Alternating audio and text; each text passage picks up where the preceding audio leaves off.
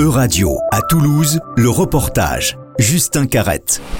Dans la banlieue toulousaine, l'entreprise de mobilier éco-responsable Louis propose depuis un an des congés menstruels à ses salariés.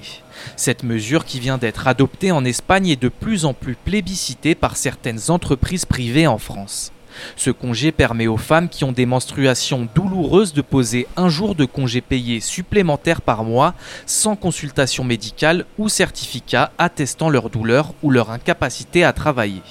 Margot est opératrice finition dans l'atelier de confection de meubles chez Louis. Pour ma part qui suis à l'atelier, je reste debout toute la journée, je porte des charges lourdes et euh, les jours où j'ai mes règles, je vais être super down, mon efficacité va baisser de 50-60% et euh, je, vais, me sentir moins euh, comme un poids mort pour l'équipe plutôt que comme euh, une réelle aide pour l'atelier. Je je suis un poids mort quoi. Mais après, j'arrive quand même à travailler, mais c'est très difficile. Face à cette situation, l'entreprise Louis a mis en place des congés menstruels il y a un an.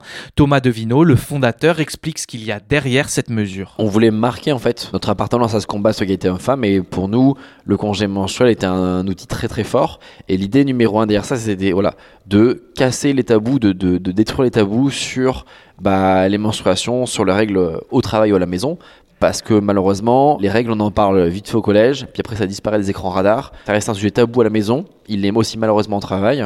Et euh, le fait de, de, parler du congé menstruel, avant même de vouloir en mettre un, ça, ça vous permet en tout cas de libérer la parole sur ce sujet-là, qu'on puisse en parler euh, euh, librement au travail. Cette mesure est en place depuis un an dans l'entreprise Louis. Déjà l'heure pour Thomas Devino de tirer un premier bilan sur ce congé menstruel. Là, sur les premiers chiffres que je peux vous transmettre, en gros, nous, on est sur, euh, on a 9 femmes sur, sur 19 euh, dans l'entreprise, dans donc quasiment la parité. Et sur, du coup, un total théorique de 90 jours, à peu près, euh, on a uniquement 11 jours qui ont été posés. Donc on voit que c'est assez peu, on est autour des 10-12%. On fait pas un test pour savoir si on le garde ou pas. C'est un outil euh, qu'on va renforcer. Et l'idée, c'est de voir comment on va pouvoir l'améliorer sur l'utilisation, sur la communication, etc. Mais c'est un outil qui a été euh, très bien reçu. On n'a eu aucun problème ou re mauvais retour sur son utilisation et la façon dont on l'a euh, proposé chez nous. Ce congé menstruel est déjà en place de manière pérenne dans certains pays du monde comme la Zambie et le Japon et plus récemment l'Espagne qui est le premier pays européen à adopter cette mesure. En France, de plus en plus d'entreprises privées font le choix d'expérimenter ce congé. Euradio vous a présenté En Région.